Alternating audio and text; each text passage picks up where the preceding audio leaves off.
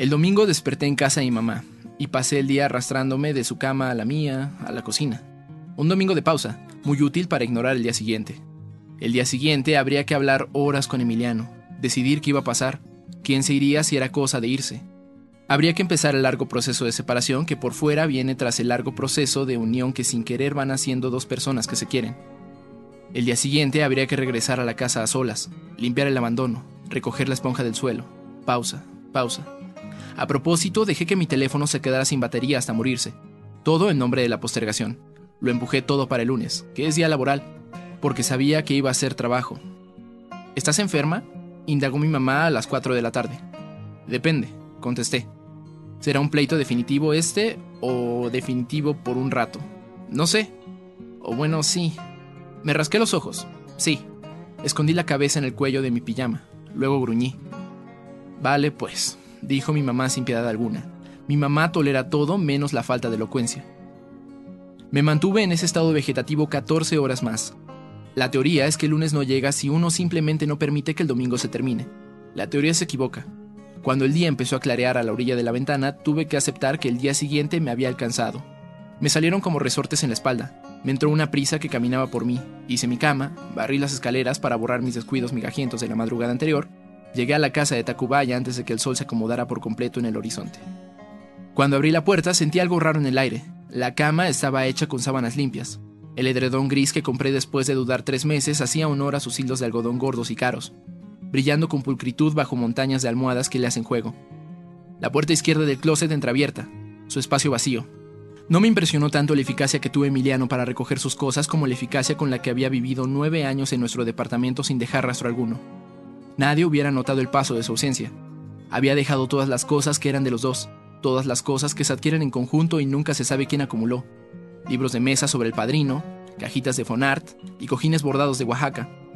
Se llevó una lámpara de su escritorio, que era de su papá, de esas de vidrio verde y cadenita dorada que usan los periodistas en películas de los 70 una silla de la sala que había comprado con Moras, su socio, que hacía juego con la de su oficina, el juego de ruedas rojas y plateadas que pintó su prima Fabiola, el póster enmarcado de su primera campaña de sabritas, el premio que se había ganado por la misma campaña.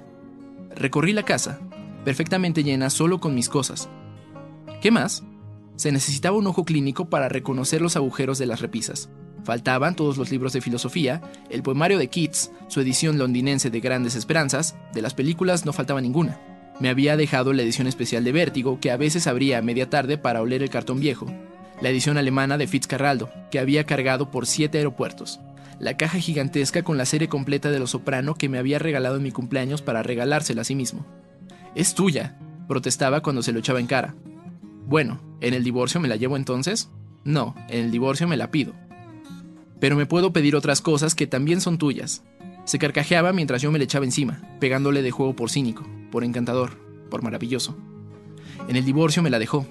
Definitivo. Entonces este es el fin del juego. Encontré un solo vacío discernible entre las películas. Indiana Jones.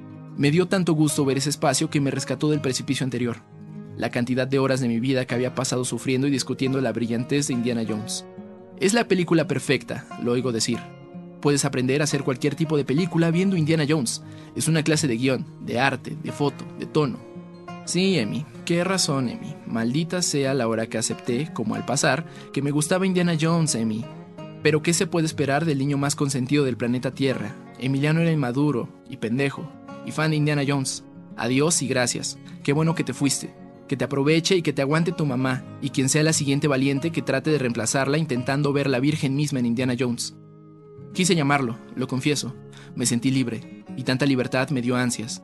Quería contarle como a un amigo que se me había levantado un peso de los hombros con que se fuera.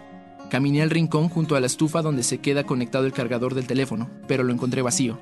Claro, es que ese era el suyo. El mío está en la oficina. No puedo hablarte de mí. Mi teléfono está destinado a quedarse muerto y no tenemos línea fija desde que decidiste que era premoderno. ¿Te acuerdas? Si tuviste suficientes ansias, buscarías un teléfono público, pero ¿todavía hay teléfonos públicos? No sé. Tampoco tengo ganas de contarte sobre mi libertad. Mejor ejercerla. Estoy sola. Puedo hacer lo que quiera. Estoy forzada a quedarme desconectada del mundo. No me urge llamarte. ¿Me habrás llamado tú, Emi? ¿Tú también te sentirás libre? Si dejaste mensaje, lo escucharé mañana. Si simplemente colgaste como hace siempre que alguien tiene el teléfono apagado, no quedará rastro alguno de que trataste de contarme qué te pasaba, de decirme que te llevabas de aquí, qué te llevaba de aquí.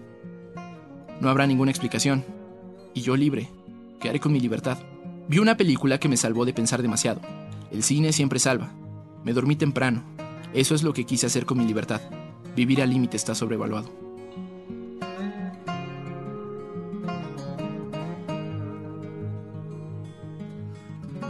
Hola, soy Marcos Neri, productor multimedia de Reporte Índigo, y acabo de leer un fragmento del capítulo 3 del libro Todos los días son nuestros de Catalina Aguilar Mastreta.